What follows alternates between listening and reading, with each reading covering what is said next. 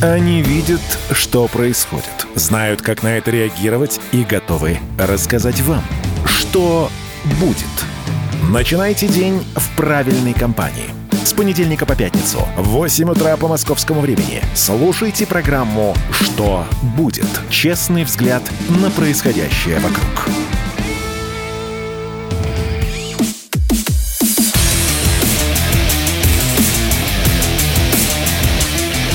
Программа с непримиримой позицией. Утренний Мардан. И снова здравствуйте, и снова в эфире радио «Комсомольская правда». Я Сергей Мардан, телеграм-канал «Мардан». К нам присоединяется Сергей Марков, политолог, директор Института политических исследований. Сергей Александрович, здрасте. Да, здравствуйте, уважаемые друзья.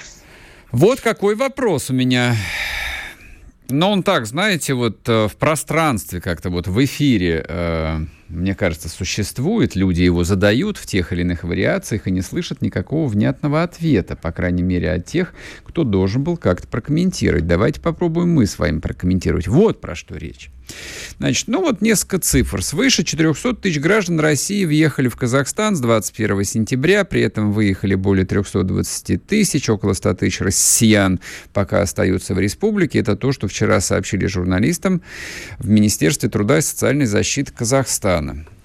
Ну, похожие новости можно прочитать э, со статистикой из Армении, из Финляндии, даже до Прибалтики, в общем, какие-то успели добраться персонажи, ну, до того момента, когда они аннулировали вот право на въезд э, шенгенскими визами. Ну, в общем, при прочих равных сотни тысяч людей сбежали из России. Причем сбежали не навсегда в массе своей, сбежали они перекантоваться. Ну, все же рациональные, мы же 30 лет насаждали здравый смысл, логику, заботу о себе, о любимом. Ты этого достоин, ты достоин хорошо жить, и ты точно достоин не попасть под э, частичную мобилизацию.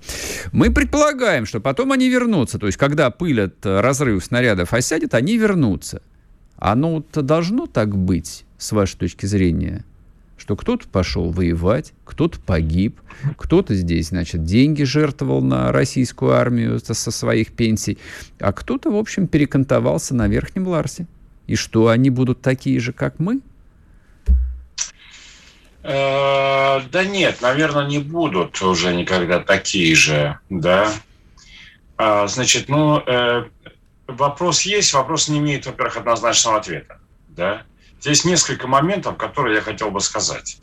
Ну, э, во-первых, э, э, может быть, самое главное, хотел опровергнуть миф, миф о таком совсем огромном количестве каких-то уехавших. А, потому что вот то, вы правильно сказали, что нужно считать не только тех, кто выехал, но и тех, кто въехал сюда. И вы знаете, я вот как гражданин, я против того, чтобы люди уехали, но как водитель у меня возникает иногда надежда, что, может быть, уедут, и пробки в Москве несколько поуменьшатся. А они не уменьшились. Верно. А, ну вот э, так трудно оценить, количество уехали, не уехали. Но вот э, по э, пробкам в Москве, а, а надо полагать, люди прежде всего не, а, не... Если кто уехали, то это не бедные люди были из а, Иванова, Кинешмы, а, наверное, побогаче, которые из Москвы уезжали-то из Москвы, там, из Питера. Значит, а, это первое. Во-вторых, вот э, я как бы люблю иногда ходить там в тренажерный зал, на йогу и так далее. Какое-то время, э, так сказать, когда нашла мобилизация, количество ребят, которые ходят несколько уменьшилось, а сейчас, ну, в общем-то, практически восстановилось. Поэтому я думаю, что достаточно существенная часть э, вернулась и уехала еще в Не так много, да, это там э, не полмиллиона, так сказать, и может быть, ну, я бы оценил где-то 100-150 тысяч а, уехало. Значит, а, что, насколько вот я знаю, э, при этом это не только ребята, да, значит, это, ну, когда они кто-то с женами уезжал там и так далее.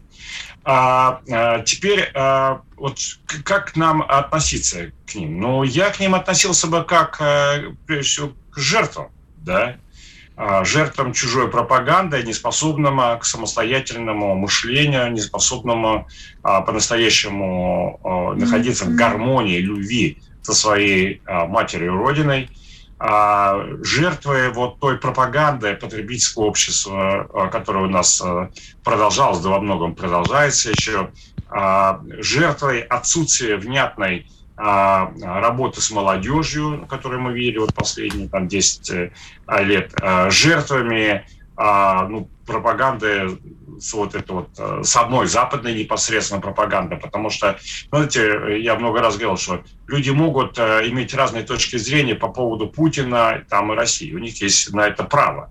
Но иметь разные точки зрения по поводу того, что в Киеве у власти хунта, которая проводит политику государственного терроризма, люди, нормальные люди иметь не могут. Да? у них э, люди, которые претендуют на то, что у них рациональное мышление, они должны согласиться, да, у власти на Украине поставлена американцами хунта, которая проводит политику массовых репрессий и государственный терроризм. А, ну, поэтому те люди, которые, если вдруг они так не считают, это люди, жертва пропагандой, не обладающей самостоятельно... Простите, я перебью вас. Вот, вот простите меня, пожалуйста. Нет, жертва это все замечательно, это очень удобная позиция. Но вот я, с вашего позволения, хотел бы заострить. Еще раз, 300 тысяч человек мобилизованы. Их семьи, их близкие. Вот, э, ну, начиная от того, что они их экипировали за свои, вот, они за них переживают, вот, э, то есть точно, в общем, э, нервную систему это все не укрепляют.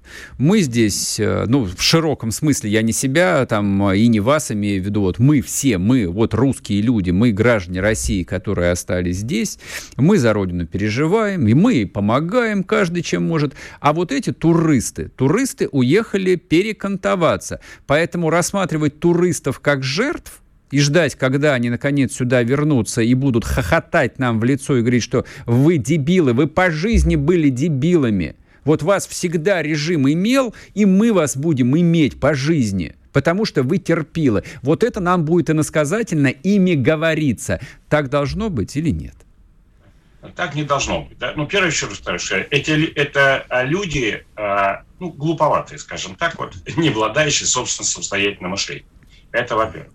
Значит, а, во-вторых, а, ну, сейчас есть, э, обсуждаются разные вопросы. Некоторые говорят, что, например, по отношению к таким людям должен быть введен специальный налог.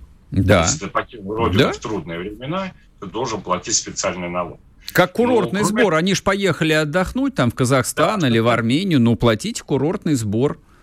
Да, совершенно верно. Да? То есть специальный налог, так сказать, э, должны платить. На предателей. Налог ну, на предательство, например.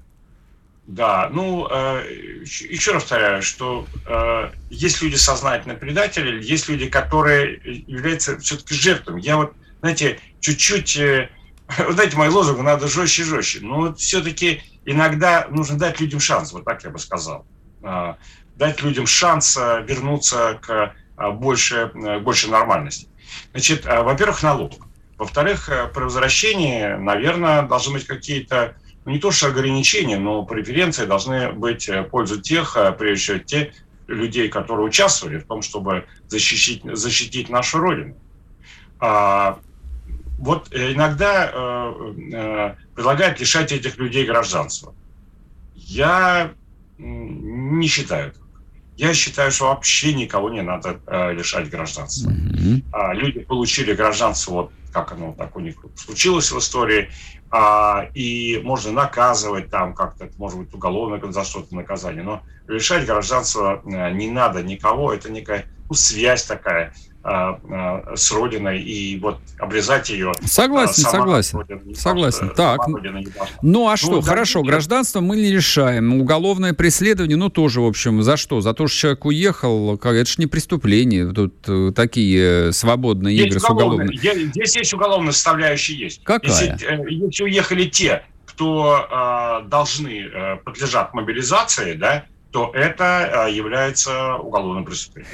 Ну, поскольку вот закона, который запрещал покидать страну э, на момент объявления частичной мобилизации не было, ну, это, в общем, так себе. Мы же говорим о другом. Мы говорим о том, что люди, вот когда они вернутся, и дай бог, чтобы они вернулись, и хорошо, пусть возвращаются, но они должны быть э, маркированы, вот, то есть э, как-то они должны ну, ос- осознавать и нести свой крест за то, что оступи- знаете, оступились, да, струсили, ну, что же делать? Платите 40% подоходного Навального хотя бы, например. Исправиться должны. Но знаете, здесь есть чуть-чуть противоречие у нас есть. Вот э, мы пытаемся найти позицию, да, вот какую-то, да, это правильно, вот у вас вопрос очень правильный.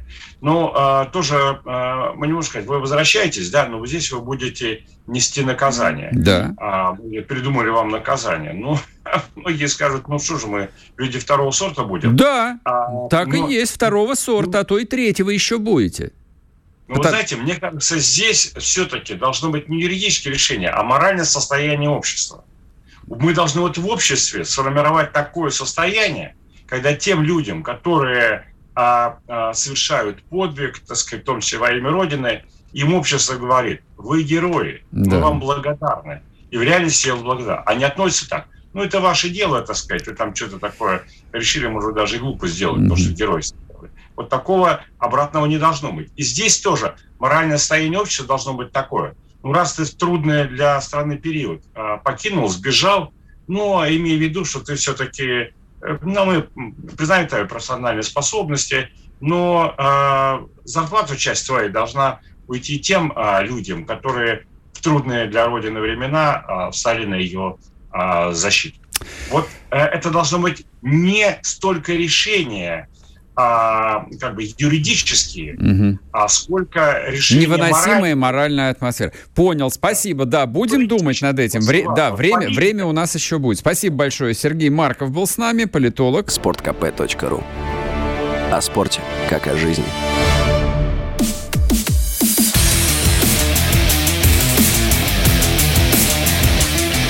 Программа с непримиримой позицией.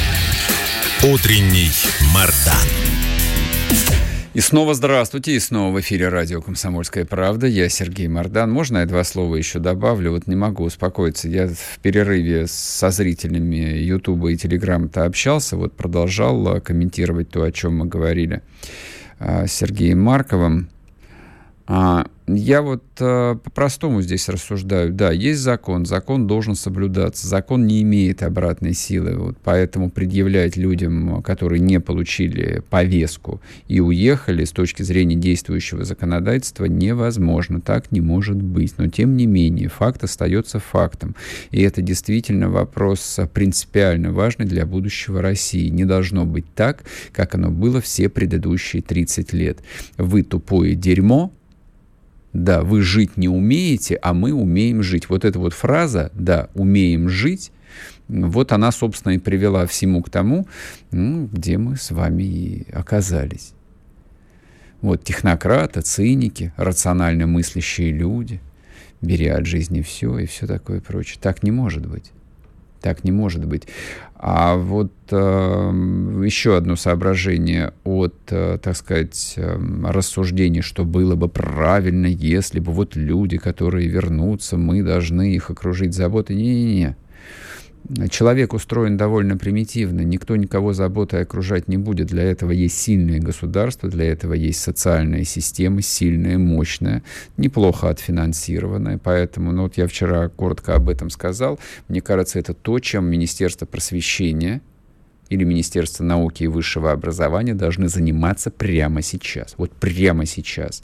Те ребята, те студенты, донецких вузов, которых сейчас демобилизуют, вот прямо сейчас, они должны целевым набором зачисляться в лучшие вузы страны, в лучшие вузы страны. Если их надо подучить, если их надо подготовить, это несложно организовать, было бы желание. Другое дело, что вот что-то мне подсказывает, что такого желания а, у какого-нибудь, прости господи, Садовничего или у какой-нибудь, прости господи, Вартановой ну, скорее всего, нет. Да вот даже мысли такой нет. Господи, о, чё, о чем вы говорите? Какие демобилизованные какие-то из Донецка? Кому это интересно? Ну вот мне интересно. Мне вот интересно. Там, министру просвещения новому Кравцову, я думаю, тоже интересно. Ну вот судя по тому, что он делает, вот, мне кажется, он правильный человек. А вот все остальные не знаю. Ну, в общем, будем, будем следить. Важная тема. Так, а, газовая антанта. У нас вот такая вот тема. Поговорим про газовую антанту с Маратом Башировым, профессором Высшей школы экономики, политологом, автором телеграм-канала «Политджойстик». Марат, здравствуйте. Доброе утро. А как вы думаете, вот э, как бы название это громкое, а оно реализуемое вообще, и вообще как бы, ну вот сопоставимы весовые категории. Россия с гигантской совершенно добычей, с гигантской э, газотранспортной системой и, в общем, относительно небольшой Казахстан, ну, в смысле газового рынка, ну и совсем, в общем, небольшой Узбекистан. Есть тут о чем разговаривать, как вам кажется? Или это скорее э, вот есть некие там геополитические соображения у наших руководителей, они пытаются вот их скрепить э, экономическим цементом, конкурентом каким-то. Прошу вас. Знаете, на самом деле между Россией, Казахстаном и Узбекистаном есть единая газотранспортная система. Она была построена еще во времена СССР. Понятное Вы... дело. когда, же, когда же еще ее могли построить? Да, но э, тем не менее, э, например, между э, Казахстаном и Россией существуют такие встречные потоки газа. То есть мы, в общем, поставляем газ в определенной области Казахстана, а Казахстан взамен гонит газ, свой газ, э, на Орский НПЗ. Там идет переработка. Поэтому вот это предложение э, президента Путина, это же было предложение, это уже не фиксация такого, в общем, тройственного союза, это такая, в общем, расшивка транспортировки газа. У Казахстана они уже на пределе Э, того, что они сами добывают, они часть экспортируют, но по их прогнозам через год, через два у них будет дефицит газа. Отсюда это предложение Российской Федерации о том, что, ребята, э, давайте заключим вот такой союз, э, создадим единую газотранспортную систему в этом треугольнике, и вполне возможно, что через эту газотранспортную систему можно будет поставлять газ и в западной области Китая, потому что Казахстан значит, имеет общую границу с Китаем. Соответственно, вот эти наши проекты э, «Сила Сибири-1», «Сила Сибири-2», которые еще не построены, э, значит, это идет э, в такие северо-восточные области Китая, а вот западная немножко проседает, отсюда это предложение. С Узбекистаном там тоже все достаточно прозрачно. Они создали новое министерство, которое управляет энергетикой, они создали отдельные транспортные компании, которые управляют транспортировкой газа. То есть есть э, те, которые добывают, есть единая газотранспортная а, компания Узбекистана. Но у них тоже дефицит. Угу. И отсюда, а, соответственно, наше в общем, предложение выгодно им, но нам позволяет потом выходить за пределы этих государств. То есть можно потом будет через их а, систему газотранспортную поставлять газ куда-нибудь еще. Тот же Таджикистан, может быть, Афганистан, ну и замахнемся, что называется, и на большее куда-то в сторону Индии и э, Пакистана. Через хабы, понятно. Вот, да, насчет Индии, конечно, смело. Я просто вот смотрю сейчас э, на карту географическую. Вот, тяжело, я боюсь, трубу до Индии дотянуть. Там горы всякие, высокие, причем такие. Так, по-моему, связь есть у нас или нет? Или оборвалась? Оборвалась связь. Так, ладно, попробуем переподключиться еще раз. Марат Баширов с нами на связи. А, меня потому что тема зацепила, конечно, но ну, я понимаю, что мои коллеги любят громкие заголовки, да, вот, газовая антанта. Марат, вы, вы с нами? Да, я с вами, я вернулся. Да, отлично. А, по поводу газовой антанты, вот если говорить, вот то, то что вы объяснили, обычная логика а, поиска новых рынков. То есть понятно, что вот э, завтра, ну в исторической перспективе завтра у Казахстана будет не хватать газа, ну и в общем имеет смысл сразу говорить о некой там форме э, взаимодействия. Да, и вы будете получать как, как транзитеры, да, а давайте, может быть, трубу до Китая еще одну дотянем. Ну, здесь же, соответственно, и Узбекистан. Но вот если говорить, опять-таки, в контексте э, союза, картеля, то для начала имело бы смысл про картель э, с Азербайджаном э, договориться. То есть там э, запасы газа все же несколько побольше, а его в этом списке нет. Это правда, да. А, поэтому мы с вами услышали, что от господина Такаева, это вновь избранный президент Казахстана, о том, что это требуется проработать на уровне экспертов. Понятно, что тот же, в общем, Казахстан захочет, например, а, гнать газ через нашу газотранспортную систему куда-нибудь на запад. И это вполне реализуемая история. То есть не мы продаем газ Европе, mm-hmm. а Казахстан, например, да, а газ на самом деле может быть и наш. Поэтому, конечно, такие геополитические смыслы, они касаются не только вот этой антанты, как вы ее называете. Не-не, это а не и... я. Я бы вот такой э, заголовок не придумал. Это кто-то из моих коллег изобрел такое словечко. Хорошо, но мне, мне понравилось. А, поэтому, а, конечно, это только первый шаг. А, после этого будет втягивание еще каких-то государств в этот проект. Мы с вами знаем, что если смотреть на карту рядом, фактически все остальные такие как бы среднеазиатские государства, которые входили в состав СССР, Киргизия, Таджикистан, угу. Туркменистан, конечно, мы, в общем, замахиваемся на создание новой такой подбрюшной у России э, газовой сети.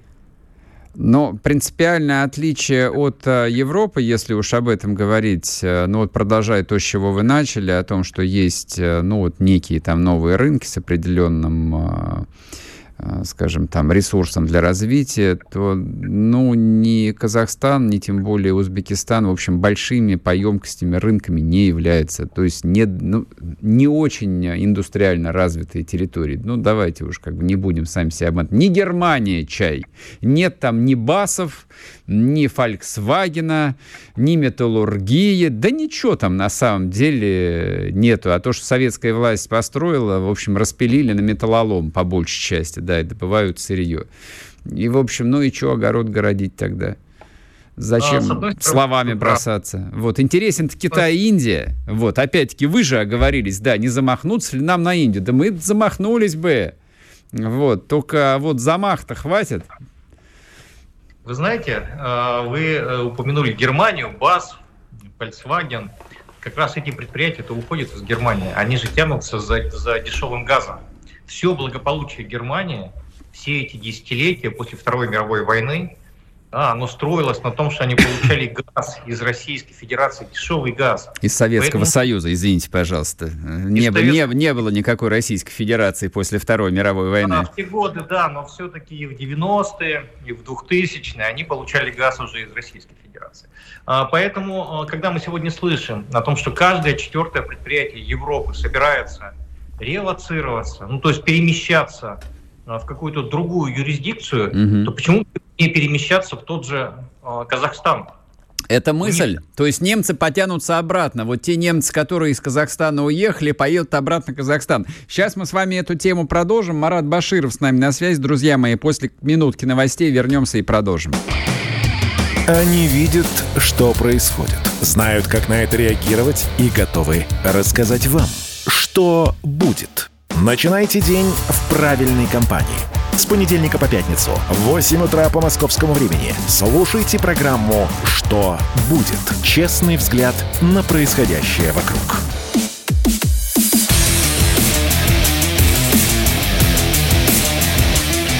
Программа с непримиримой позицией.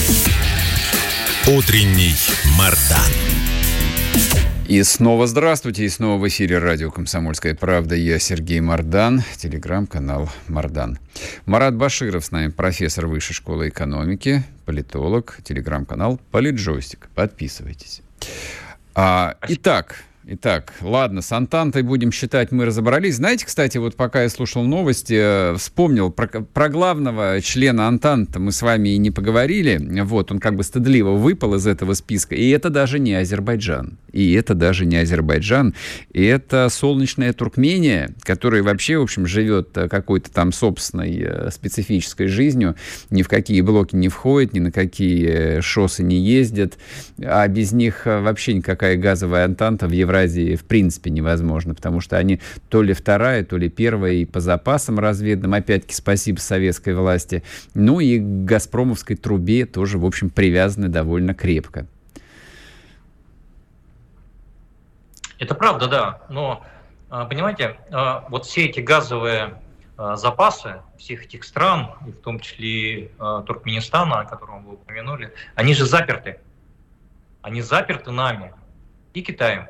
И Китаем, да, это правда. Да, соответственно, э, они от нас зависят. Это вот когда, в общем, Европа говорит, сейчас мы купим газ у Казахстана и таким образом сбросим там себе ермо. Вот ермо, угу. ермо, да, значит, российской нефти, а потом они смотрят на карту и видят, что вся казахстанская нефть, она в конечном итоге идет на внешние рынки через Новороссийск. Угу. Там, помните, в время, значит, была история, что закрылись вот эти шлюзы, что называется, вот эти Э, как бы хабы нефтяные, в общем, которые закачивали в танкеры нефти, они потом шли на, на внешние рынки, потому что, в общем, Казахстан себя немножко неправильно повел. Но я бы хотел еще одну тему поднять. Мы с вами стоим на кануне такой водородной э, революции. Водород на самом деле производится из газа, из mm-hmm. того самого природного газа. Поэтому, когда мы смотрим на эти э, территории, с одной стороны, вроде бы они по объему э, потребления не очень такие большие, да, но мы точно э, знаем, что они тоже будут переходить на водородную энергетику. Поэтому вот этот заброс Тройственного союза, идеи этой, это на самом деле такой шаг в будущее водородное, значит, водородные проекты. Угу. Поэтому мы, в общем, столбим эти территории за собой. Это тоже очень важно, потому что вот мы начали с вами говорить про немецкие, французские компании, которые ищут, куда бы сейчас, что называется, переместиться, чтобы газ-то дешевый получать. Но вполне возможно, вот они на эти значит, территории пойдут. Да, мы... ну да, как мы с вами, да, э, выработали формулу, да, немцам пора возвращаться, не знаю, как да. это сказать, на, да, с исторической так. родины на настоящую родину, да, в наш советский Казахстан. Вот немцам да. надо возвращаться. Знаете, э, вот из этого, так сказать, из этой шахматной партии выпадает очень важная фигура, как мне кажется, которую совершенно невозможно игнорировать. Это Турция. Вот а, в предыдущей части программы э, мы там подробно это поговорили, но мне кажется, говоря о газовом, а, о газовой Антанте, ну, опять-таки, на, карт, на карту нужно все время смотреть. Да, и вот глядя на карту, видишь большую Турцию. Плюс Турция проанонсировала, я не могу проверить, я не специалист, проанонсировали, что они разведывали, разведали свои там какие-то тоже э, большие запасы природного газа и, в общем, начали уже их разрабатывать но у них э, достаточно, в общем, такие э, свои виды и на Казахстан, и на Узбекистан. Вот. Э, вот э, здесь может возникнуть некая зона напряжения с вашей точки зрения, либо, либо наоборот, это поле для сотрудничества, для включения в состав Антанта еще и одну из держав оси вот, в виде Турецкой Республики. А, вы знаете, вы абсолютно правы. Но ничто так не мерит э, непримиримых противников. Как, как бабки. Э, да. Значит, по-русски это так будет звучать. Но смотрите, между, между вот этим тройственным союзом и э, Турцией-Азербайджаном, это нужно все время иметь в виду, да, там-то уже, в общем, такие два брата, mm-hmm. близнецы, что называется геополитически. Э, есть Иран и есть Армения. Мы вот все время удивляемся, почему Иран так э, поддерживает Армению. Вроде бы Иран это все-таки исламская страна, Армения, да, значит, они э, христиане в основном. Но тем не менее, вот как раз вот этот э, территориальный барьер между э, Тройственным союзом и, соответственно, Турцией, он э, тоже будет в какой-то момент играть свою роль. У Ирана тоже есть газ, его много. Да, вот. да. Нет, но они территориально так очень расположены, что они блокируют э, Азербайджан. Поэтому э, в какой-то момент, конечно, встанет вопрос о том, что нужно будет соединять и газовые сети вот этих трех стран, э, Россия, Казахстан и Узбекистан, и, соответственно, Иран, Армения и вполне возможно Азербайджан. Но Турция тут имеет такое, в общем, стратегическое э, расположение, то есть они же заявляют, что они хотят стать э, газовым хабом и для Юго-Восточной Азии, и для Южной э, Европы, потому что трубы-то уже брошены, они не, ну, в смысле, построены, и они не дозагружены нашим газом. Угу. Но это вот нужен именно такой, знаете, такой как бы шаг, значит, когда все вот эти страны сядут и создадут новый газовый э, ОПЕК, можно так это назвать, или водородная. Газовый ОПЕК, да, но для газового ОПЕКа базового я бы с Катаром э, договаривался. Вот, долго, вдумчиво, серьезно, чай бы пил, да, жарил бы шашлык бы, и вот договаривался бы вот столько, сколько времени, а, а все остальные, да, а теперь вы заходите, с вами будем договариваться. Вот так вот, по идее, оно должно быть устроено. Это правда, да, но Катар, это все-таки э, страна, которая поставляет газ в виде СПГ. Угу. Невозможно трубу из Катара э, в Европу. Ну, просто невозможно. Территориально, опять-таки, давайте на карту будем смотреть. А вот эти все страны имеют, э, кстати, очень трубопроводные системы. Угу. И это более дешевая транспортировка. И газа, вот этого природного газа, и будущего водорода. Значит, не факт, кстати, что водород можно будет сжижать, вот как природный газ. А вы думаете, что вот эта вот тема с водородом, она жива после всего того, что приключилось э, с Северным потоком? А, вы знаете, э, вот вся эта история с СВО, э, с северными потоками, я, кстати сказать, не сомневаюсь, что рано или поздно Германия поставит вопрос о том, что их нужно восстановить. Ну, как обратно себе, в общем, промышленность-то заманивать? Они вот сейчас с Катаром, в общем, заключили договор на 15 лет, угу. на 2 миллиона тонн, по-моему, а, кубов или чего-то там. А, но это не удовлетворяет по ценовой политике немецких промышленников. Поэтому, конечно, Германия когда-то, в общем, скажет, что, ребята, давайте как-то все-таки северные потоки, в общем, восстановим. Угу. Поэтому, когда мы говорим про то, что есть э, состязание между СПГ и трубой, то все понимают, что труба всегда выиграет. Это более дешево, это более стабильно. Труба-то выиграет, да. Пока она была, вот э, железная красивая труба в Балтийском море, мы так э, и все вместе и говорили, но теперь трубы нет, как выяснилось. Поэтому вот э, я и задаю вам э, такие вопросы. То есть, знаете, что меня смущает? Э, поч- почему я решил так вот подробно обсосать эту тему? Не потому, что кто-то придумал заголовок контанта. Я понимаю, что заголовки просто так не возникают. У меня там э, возникает ощущение, что вот э, дела складываются не очень здорово, вот, после подрыва там трубы, а после того, там вот что начало происходить с Европой, вот опять-таки там понятно, что американцы там для себя рынок зачищают, просто они его формируют под себя. Вот, а нам остается, а нам остается Казахстан и Узбекистан. И, да, Индия, до которой нужно через Гималаи, значит, э, через, через семитысячники трубу дотащить. Вот, кто придумает как, получит Нобелевскую премию. Даже не одну, я думаю. Это правда, да, но смотрите, значит, мы ведь на самом деле в объеме денег, которые получаем за газ, мы не потеряли. Мы э, получаем даже больше, то есть меньше газа отправляем, но денег получаем больше. Поэтому, в общем, страдают все, но в конечном итоге надо э, сравнивать, кто сколько тратит на покупку газа и кто на этом зарабатывает. Угу. Вот они тратят больше Европа, а мы зарабатываем э, на них не меньше, чем было раньше. Есть сложности, надо там увиливать от санкций, еще что-то, это понятно. Но самое главное финансовый результат. Э, посмотрите на дивиденды Газпрома. Но они же рекордные при меньшем объеме э, продаж. Ну, неплохо. То есть газ устал. В общем, Путин снова всех переиграл. Это правда. Отлично, спасибо. На этой патриотической ноте, чтобы не сказать чего-нибудь лишнего, давайте поставим многоточие. Марат Баширов был с нами а, в телеграм-канал Политджойстик, подписывайтесь, ну и телеграм-канал Мардан, если вдруг вы еще не подписались. А, минута до перерыва. Так, что я вам хотел сказать по поводу газа? По поводу газа. Не, зарабатываем-то мы, конечно, по-прежнему немало. А, но дело в том, что чему нас а, Родина учила все предыдущие годы? О том, что газовые контракты, они многолетние. Вот контракт, который заключается на 5, а лучше на 10 лет, вот это вот основа основ.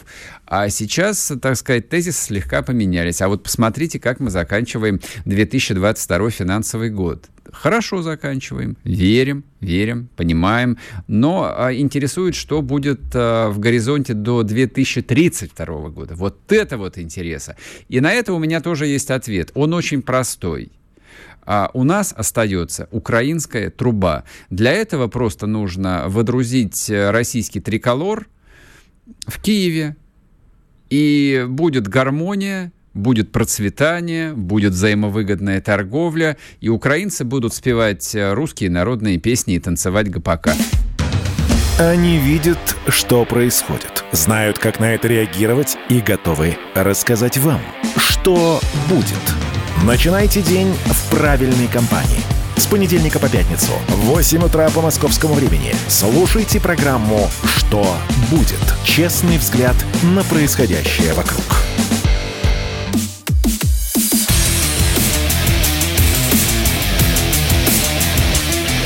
Программа с непримиримой позицией. Утренний Мардан. И снова здравствуйте, и снова в эфире радио «Комсомольская правда». Я Сергей Мордан. А, плохие новости а, из а, Брянска. Плохие на самом деле. Пожар в Суражском районе.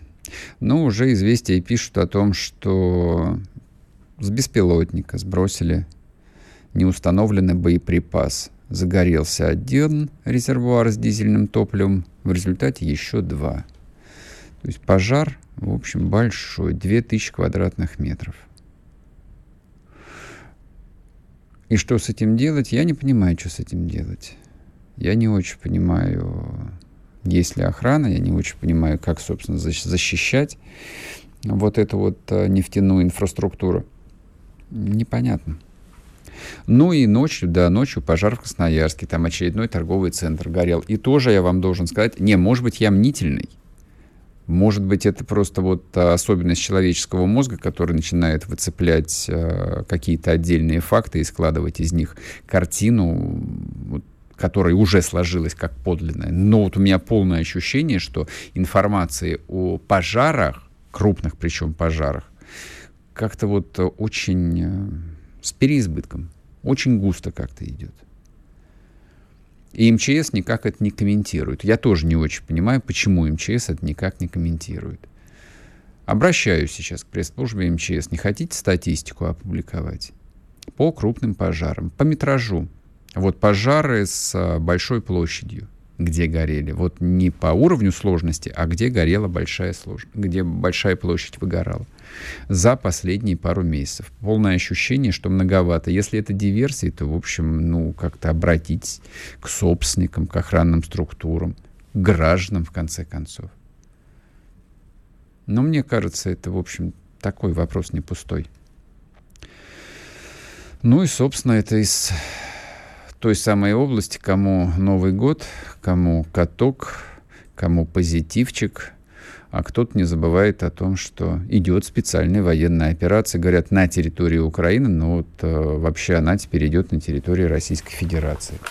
И на территории Брянской области, и на территории Белгородской области, которые обстреливают каждый божий день, да, и мне пишут люди, из Шебекина пишут люди практически каждый день, и из других районов Белгорода пишут, вот, рассказывают о том, что там происходит. И не сказать, что, в общем, э, не, люди не паникуют, вот, русские люди вообще к панике не слишком склонны. Это вот, ну, вот есть какая-то прослойка, да, но она отправилась на моноколесах Верхний Ларс. Это те, которые, ну, оказались легко возбудимыми, ранимыми, вышли из зоны комфорта и побежали. А в массе своей, в массе своей, э, вот, русские люди нет. Вся, всякое в жизни видели, поэтому трудно убедить. Но по-прежнему задают вопросы, ну и что дальше? И что дальше? Ладно, поживем увидим. Так, но я не буду тянуть. Давайте я прокомментирую, соответственно, вот э, тот анонс, э, то заявление, которое было сделано в начале, в начале программы. Да, сегодняшний эфир, последний мой эфир на радио «Комсомольская правда». Отвечаю, нет, меня никто не уволил, друзья мои. Вот никакой э, беспощадный режим не пытается заткнуть рот э, правде. Успокойтесь, все у нас нормально. У нас на родине все в этом смысле нормально. Просто, ну, так бывает, что люди время от времени меняют работу. Так бывает, что люди время от времени ищут чего-то нового. Я в этом смысле человек э, беспокойный а, и точно не являюсь исключением. Поэтому я что хотел сказать, и это не просто дежурные слова – а, меня действительно очень многое связывает с комсомолкой. Я комсомолке бесконечно благодарен. Это великий медиа-бренд, это великая газета, это великая радиостанция. Это история, которую создал великий Владимир Николаевич Сунгоркин, светлая ему память. Из комсомолка все будет нормально. Комсомолка, в общем, много кого видела и много кого переживет, и Мардана она переживет. Вот. Жизнь продолжается. Вот, и мы с вами увидимся и услышимся просто в другом месте. В каком? Подписывайтесь на телеграм-канал Мардан. Позвольте мне вот эту интригу продолжить. И узнаете детали. Где, когда, как, в каком виде, в каких вариациях. Буду ли я вести стримы, упаси бог. Надеюсь, что до этого не дойдет. Это вот, это для других персонажей, которые а, ведут стримы из прекрасного далека. Вот, и обсасывают свои обиды и жалобы на прекрасную родину. Меня родина никогда не обижала. Вот, у нас с ней э, прекрасные, гармоничные, нежные отношения. Поэтому это не более чем, ну, такой рабочий момент. Вот, вот. Ладно, а на этом все. Вот, значит, э, с этой темой, надеюсь, э, я для вас прояснил, и никаких, в общем, других комментариев не будет. Я еще одну тему хотел бы прокомментировать в оставшееся время. А, она тоже про Украину. Глава Министерства иностранных дел Эстонии. Вообще удивительно. Население меньше миллиона человек. Это из тех, которые там числятся, а сколько физически находится в Эстонии, не знаю. Призвал страны Европы тратить 1% ВВП на оружие для Украины. Я когда читаю такие новости, а, я, честно говоря, впадаю в ступор и не понимаю, что произошло с миром, в котором вот такие образования, как а, Эстония, вдруг получают а, возможность, право, их даже выслушивают благожелательно, произносить подобные вещи. И чем все это закончится? В мире все устроено по принципу иерархии – это причем касается как живых организмов, так и неживых организмов.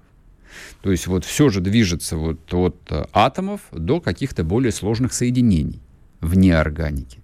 У живых организмов, да, все от амеб до человеческого общества. Соответственно, если ты амеба, ты не можешь отдавать э, приказания и даже давать советы приматам. А в политической системе возникла удивительная ситуация, когда политические амебы дают советы политическим приматам. Вот простите меня, я никого не хочу здесь ни оскорбить, ни унизить, ни в коем случае. Это касается исключительно вот э, иерархии. Но тем не менее, тем не менее, министр иностранных дел Эстонии дает советы там, Германии, Франции, Нидерландам, Италии, большим странам, сложно устроенным, странам с большой традицией, с большой культурой, с большими экономиками. Как вы думаете, чем закончится, ну, по крайней мере, вот на этом историческом отрезке будущее Европы, если и дальше их жизнь будет устроена вот таким образом? То есть, если бы советы или э, указания – европейским странам давали бы только Соединенные Штаты Америки, ну что бы я сказал? Ну, в жизни так бывает, в конце концов, есть гегемоны, есть его союзники-сателлиты. Именно так все и должно быть устроено. Но ведь оно устроено не так, Советы дает не Соединенные Штаты, Советы дает, Эста, а, дает какая-то Эстония. Причем Советы могут иметь а, последствия довольно трагичные для сотен миллионов людей. Но вот сегодня я цитировал а, чиновника латвийского, который призывает наносить удары в глубине России, Украину, и не бояться военной эскалации. Это говорит человек, который живет в 200 километрах от российской границы. Я неоднократно был в Латвии, я знаю, о чем говорю. Там до Риги подать рукой. На что рассчитывают эти люди? Вот зачем они это произносят? Вопрос, э, опять-таки, это вопрос не риторический, это вопрос абсолютно прикладной. Эти вещи произносятся вполне, с вполне конкретной целью. Для того, чтобы спровоцировать, для того, чтобы, ну не знаю, там кого-то подставить под удар. И, скорее всего, под удар подставить э, не Россию, не россиян. Под удар в очередной раз они хотели бы масштабно подставить мирное население Украины, которое и так находится объективно под ударом. Но этого мало. Я думаю, что сейчас э, Россию будут э, все жестче и плотнее подталкивать именно к расширению военных операций, чтобы можно было Москву обвинить Ну, в неконвенциальной войне именно против мирных, со всеми вытекающими. С исключением из ООН, с э, масштабными полными санкциями. Ну, не зря же вся эта телега крутилась несколько месяцев вокруг того, что Москва вот-вот нанесет ядерный удар. Не сложилось ядерным ударом. Они разыгрывают новую историю теперь. Вот поэтому здесь годится и Эстония с Латвией. Ну, вот так вот все в жизни устроено сложно. Вот, смотрите за этой жизнью, следите, анализируйте, никому не верьте на слово, ищите разные источники информации и, главное, думайте. На этом у меня все. Я желаю вам хорошего дня. Да вообще желаю вам всего хорошего. Услышимся, увидимся, не пропадем. Пока, будьте здоровы. Они видят, что происходит, знают, как на это реагировать и готовы рассказать вам, что будет. Начинайте день в правильной компании. С понедельника по пятницу в 8 утра по московскому времени слушайте программу «Что будет?» Честный взгляд на происходящее вокруг.